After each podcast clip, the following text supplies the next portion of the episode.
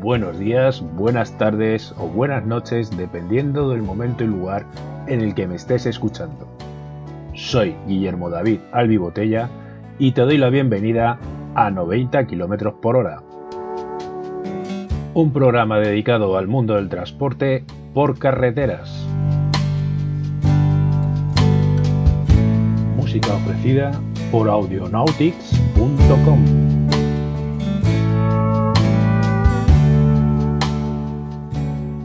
A ver, bueno, vamos a empezar un nuevo día, un nuevo podcast y lo primero que quiero o que creo que debo de hacer es pedir mil perdones a mi audiencia. Pedir perdones porque no se puede ser tan vago de no grabar y editar. Eh, digamos que los dos capítulos últimos que os he ofrecido, que son el 15 y el 16, si no estoy mal con la cabeza, fueron grabados directamente en la plataforma de online y la verdad dista mucho de tener cierta calidad, el audio, etcétera, etcétera. Vale, estoy de acuerdo que yo resido cerca de un colegio y pues vienen muchos ruidos de fuera, no tengo un micrófono semi-pro que me permita grabar en condiciones eh, óptimas, pero hombre, un poquito más de calidad yo creo que os he estado ofreciendo a lo largo de todos los capítulos, excepto los dos últimos, donde francamente, después de oírlo, mmm, no me ha gustado nada.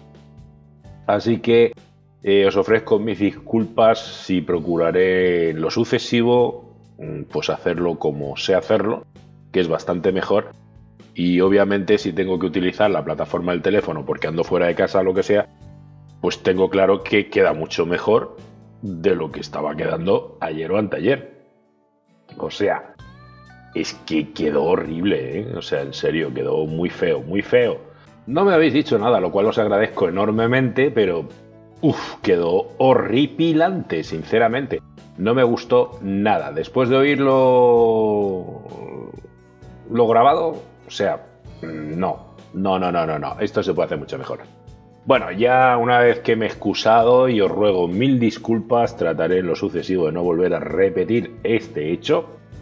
Bueno, ya sabéis, si queréis que suene todavía mejor, un donativo de un micro me vendría excelentemente bien, porque francamente grabo de una forma un tanto precaria, dada mi situación. En fin, que muchas gracias y vamos para empezar ya, ¿no? Empecemos ya el podcast y vamos a, a empezar diciendo cositas. Venga, un abrazo grande. El marco legal electrónico del ETIR entró ayer en vigor en todo el mundo. Si os preguntáis qué es esto, esto es un nuevo marco legal para la digitalización total del sistema de transporte de mercancías por carretera internacional TIR. El llamado ETIR ha entrado en vigor ayer martes 25 de mayo con la apertura del sistema ETIR a 77 países de los cinco continentes. Este cambio histórico permitirá el tránsito transfronterizo de mercancías sin papeles bajo la garantía aduanera del sistema TIR, informa la IRU. Me parece genial, ¿eh? Al fin vamos a llevar menos papelitos, aunque no sé, tengo mis dudas al respecto de este hecho de no llevar más papelitos. Habrá que verlo para creerlo. En fin, eh, según esto, pues eh, andaremos más livianos de carga. Así que gracias. Un temita musical que se viene ya.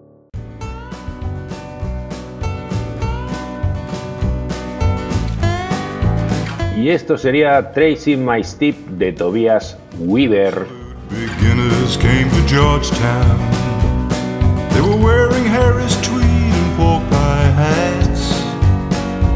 Slit your throat and throw you in the gutter. But it's all you can expect from men like that. The bus is bound for Niles Bend Harbor. The ladies wear perfume to scar your nose. And the only way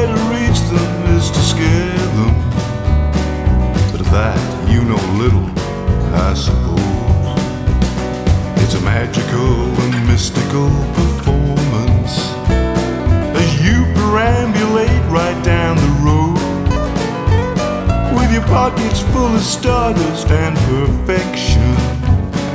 Jesus on your side and in your soul. She had rings on every finger and ten bracelets. Some touch with powers given by a sage. He had contemplated giving her his wristwatch. The time for him had long since gone its way.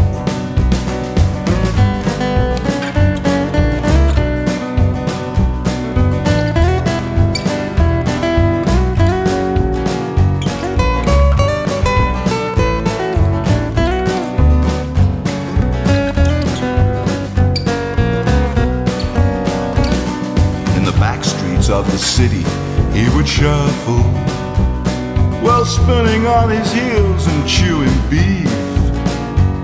He had promised her he'd be a vegetarian, but he could not control his lust for meat. Since Asia left the streets for greater glory, but others said that she was big with child. Whatever was the truth, not matter. He would hunt her down and cut her with his smile. Last time he was seen was by the pawn shop. He traded two gold teeth for a sack of corn. And he would plant it on the outskirts of the city as a warning that he would someday return. He said he never found her and he's still looking. It is said he searches rivers for some sign. But the truth is that he caught her down in Georgetown with a Spaniard who had left his wife behind.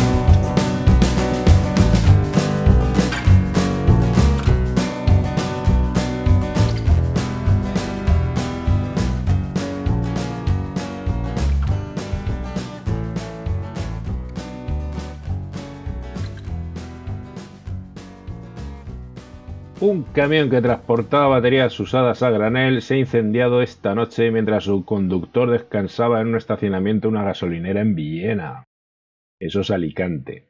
Según ha informado el Consorcio Provincial de Alicante, el fuego se originó sobre las 10.40 horas de anoche y se acabó con el operativo unas horas más tarde, a las 12.30, a la medianoche.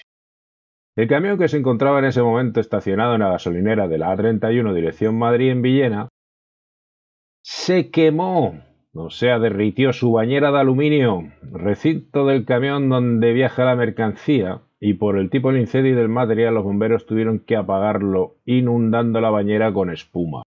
Imagino que esta pues sufriría graves daños.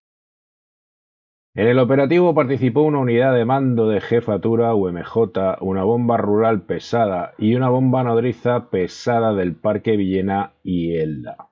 En fin, una lástima este compañero que eh, vete, vete, a saber por qué se incendiaría esto. Quizás el calor mmm, pues produjo este incendio. ¿Por qué no? No lo sé, francamente. Eh, desconocía que las baterías usadas pudieran incendiarse. Por lo visto, puede ser que sí se incendien. En fin, bueno, obviamente la bañera no creo que quedara destruida, pero sí hubo que llenarla de espuma o vete a saber qué para apagar dicho incendio. Menos mal que se transportaba en una bañera de estas de aluminio. Si se llega a transportar en una caja normalita, sale ardiendo ahí hasta el gato. Bueno. 60 camiones Volvo FHLNG para la empresa Cargo Service Europe. Bien, la empresa de transporte de los Países Bajos Cargo Service Europe, con sede en la localidad de Os, ha firmado un pedido de 60 nuevos camiones Volvo FHLNG y esta nueva incorporación a su flota consta de 20 tractores Volvo FH 4x2 LNG y 40 camiones Volvo FH 6x2 LNG con eje de arrastre. Los vehículos se utilizan para transportar latas vacías a los fabricantes de refrescos y cerveza y sirven para hacer que la flota actual de la CSE sea más sostenible. El hecho de que se pueda lograr una reducción considerable de CO2 con bio-LNG fue una de las razones para que CSS cambiara a camiones con motores a GNL. Muy bien.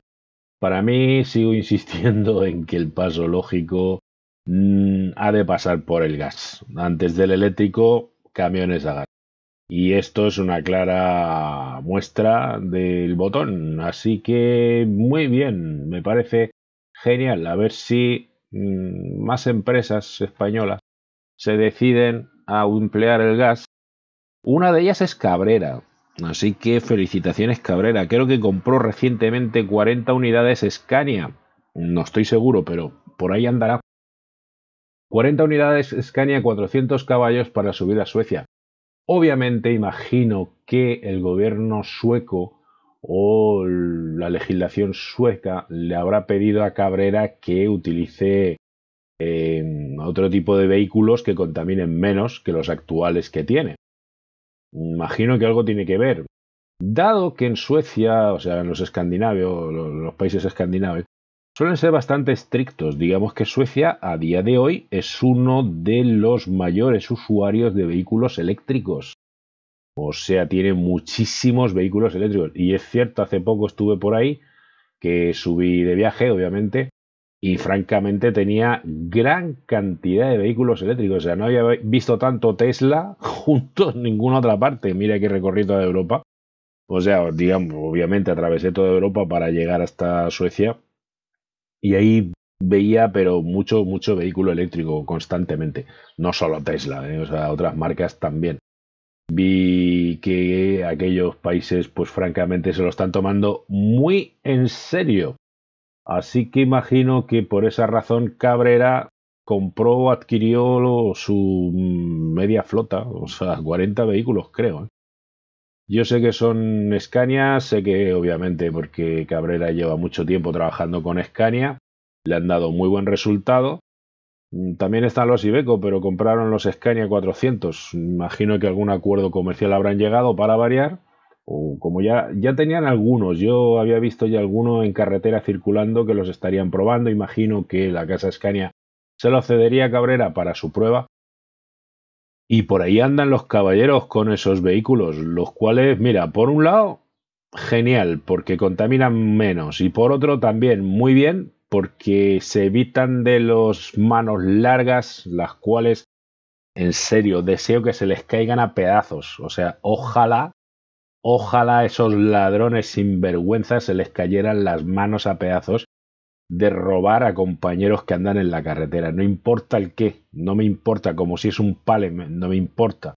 Cualquier ladrón para mí merece el peor de los castigos. O sea, mm, yo se aplicaría la ley islámica, amputación del, del miembro con el que robas, o sea, si es tu mano, tu mano derecha y se te acabó. Y prohibición total, total de la circulación en Europa. Fin del problema, o por lo menos se solucionaría en parte. Pero claro, según dicen los derechos humanos, A ver quiénes aplican los derechos humanos cuando te roban el gasoil o te atacan o matan como mataron recientemente al compañero eh, rumano por allí, por Calais. A ver dónde están esos derechos humanos tan defensores. En fin, eh, sigamos.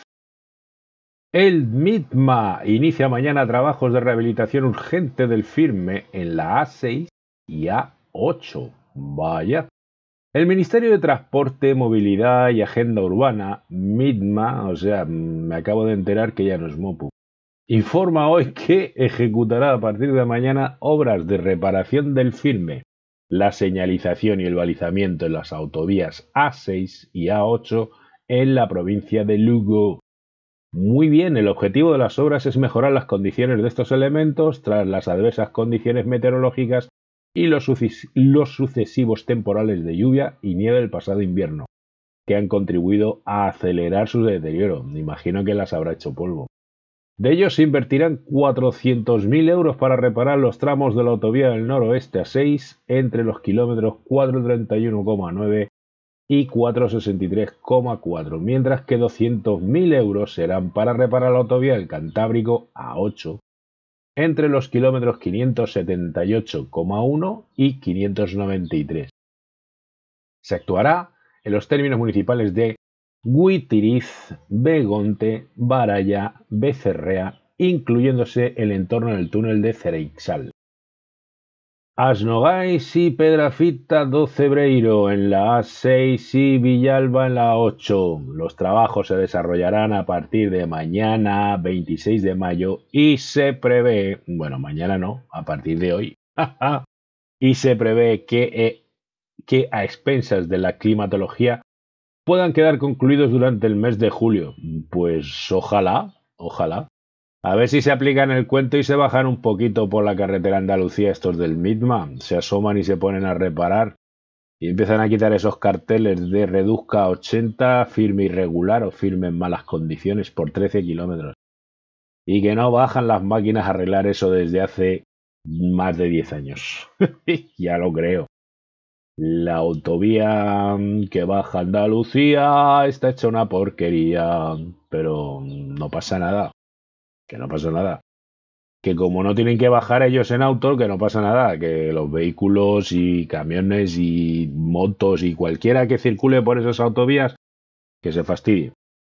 Que siga pagando impuestos de circulación y que siga pagando las reparaciones de sus vehículos, porque obviamente se le dañarán tanto neumáticos como suspensión. Pero que no pasa nada, eso no importa, eso es irrelevante. Total, mientras nosotros paguemos, todo lo demás importa poco por lo visto. Seguiré diciendo que reparen esa autovía hasta que lo hagan. Vaya, a ser posible todos los días. Venga, mm, sigamos. ¿Y qué tal con un temida musical, no? Ya me estoy aburriendo, quiero algo de música. A ver qué encuentro. Esto sería COVID Blues con Derek Clegg.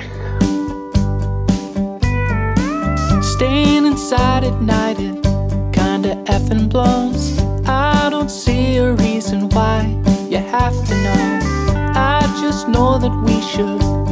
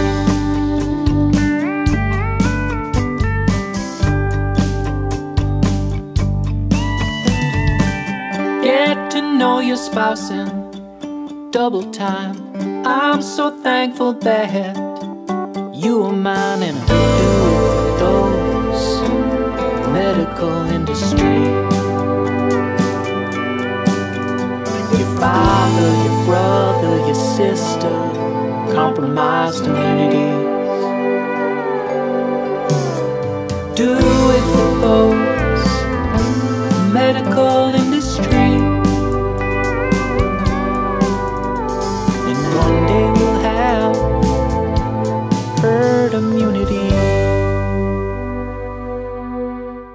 Más de 2,5 millones de vehículos circulan por las carreteras españolas sin ITV ni seguro. Bien, según Europa Press, más de 2,5 millones de vehículos circulan por las carreteras españolas sin la inspección técnica del vehículo, ITV, en regla y con el seguro caducado. Según datos de la Asociación Española de Entidades Colaboradoras de la Administración de la Inspección Técnica de Vehículos, AECA-ITV, recogidos por Europa Press. Tal como ha indicado la asociación, una de las razones por las que una estación de ITV puede rechazar la realización de la inspección técnica a un modelo es que éste no cuente con una póliza obligatoria vigente, o sea, ande por ahí sin seguro. De acuerdo con sus datos, hasta 2,5 millones de vehículos en España no la tienen. La mayoría de ellos, 68%, son turismos. Uh. El que casi el 8% del total del parque automovilístico de España no tenga ni la, ni la ITV ni el seguro vigente representa un peligro para todos. Lamentablemente es así. Estoy totalmente de acuerdo. Es un peligro el cual, joder, seamos un poquito más responsables. Porque quieras o no quieras, si eh, te choca o chocas, si te choca un vehículo con seguro o tú lo chocas y el responsable eres tú y tú no tienes seguro, pues este no puede reparar su vehículo, mm, no sé quién lo cubre. ¿Lo cubres tú? ¿Cómo? Pues si no tienes seguro, obviamente eres insolvente. Tío, no se puede ser tan egoísta. Mm, no. Yo pienso que para ir a trabajar o desplazarse se pueden emplear otros medios siempre y cuando estos no perjudiquen al resto de usuarios de las carreteras. Entonces, esa actitud me parece bastante egoísta, muchachos. En fin, que vosotros mismos podéis elegir lo que os venga en gana, como siempre, pero es lamentable, es lamentable que tengáis que circular de esa manera. O sea, yo recientemente he vendido el coche. ¿Por qué? Pues porque lo tenía en la calle parado, eh, ya me venció la ITV y todo esto, y cogí y dije, no, no, no, no, yo no puedo pagarlo por la situación mi actual, Así es que he pescado y me he deshecho de él. Y punto. Ya está. Y bueno, cuando tenga que desplazarme, que obviamente y tendré que hacerlo en breve, en cuanto me den la alta médica, pues seguramente tendré que buscarme la vida de alguna forma, o pediré un taxi, o ya veremos qué es lo que hago. Pero no, no puedo permitirme el lujo de accidentarme o que alguien se accidente o lo que sea con un vehículo el cual no está en condiciones de circulación. No, lo siento, pero prefiero hacer lo que he hecho. Pero obviamente yo soy yo y cada quien es cada quien y hace lo que le viene en gana normalmente, lo cual no debería de ser. No estamos en una anarquía. Aquí estamos conviviendo los unos con los otros en las ciudades y si no te gusta, pues ándate a una cueva, digo yo. Intervenido 175 kilos de cocaína en el puerto de Valencia. A mí me parecen pocos. Según la agencia Europa Press, intervenido un alijo de 175 kilos de cocaína en el puerto de Valencia y detenidas siete personas por alijar casi una tonelada de hachís en Almería en dos operativos distintos llevados a cabo de manera conjunta por la Guardia Civil y la agencia tributaria esos agentes que se encargan de velar por nosotros, aunque no os lo parezca. Simplemente ellos tratan de aplicar la ley conforme lo dictamina la legislación vigente, ni más más ni más menos. Algunos de ellos sí, abusan un poquito, que llevan uniforme y creen lo que no son, pero no son todos, afortunadamente. Bien, miembros de vigilancia aduanera de la agencia tributaria y del resguardo fiscal de la Guardia Civil en el marco de las actuaciones de la Unidad de Análisis de Riesgos de la Aduana Marítima de Valencia, han intervenido 175 kilos de cocaína ocultos en el interior de un contenedor.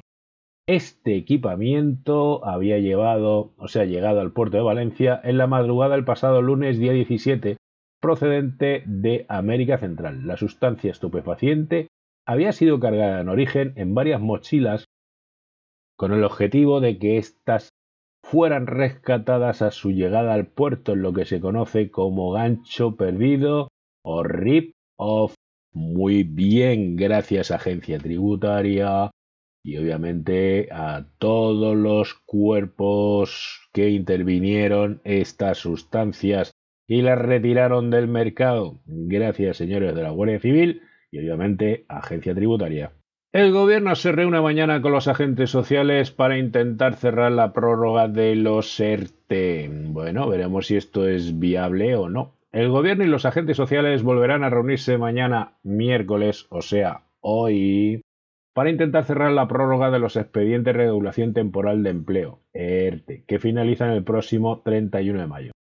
El encuentro que tendrá lugar a las 12 horas se celebrará después de que los agentes sociales hayan rechazado este martes La última propuesta presentada por el Ejecutivo, que aunque mejoraba la anterior, no era suficiente para alcanzar el visto bueno de todas las partes.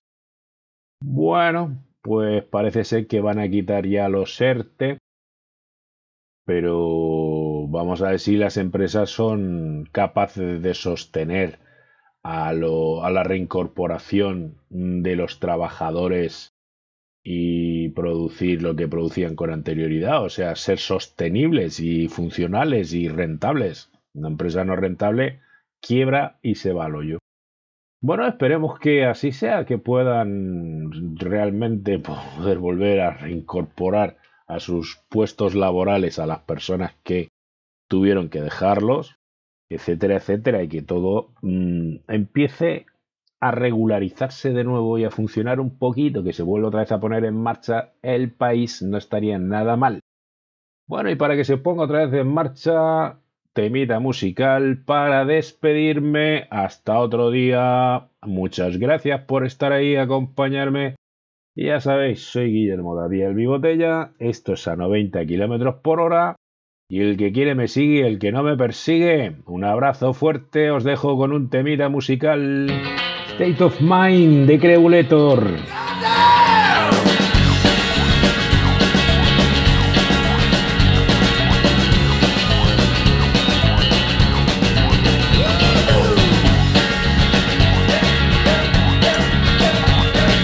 I get up, I get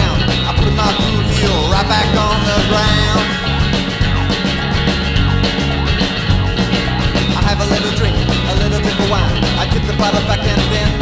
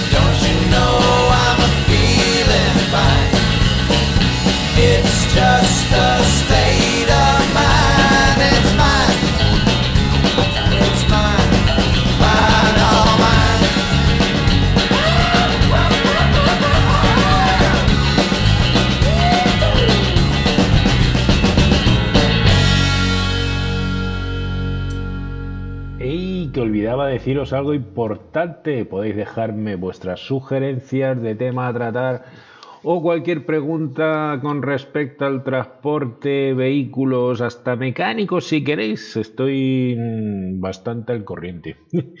Venga, un saludo, chao. Friends, do not call us any longer. The LP players are all gone, and the time is in 30 seconds, 11:15. Remember tomorrow night, Moon Mullican, our special guest, at the El Legion Stadium, along with Eddie Kirk, with Tennessee Ernie, with Polly Bergen, the Armstrong Twins, Herman the Hermit, all the rest of the Barn Dance Gang.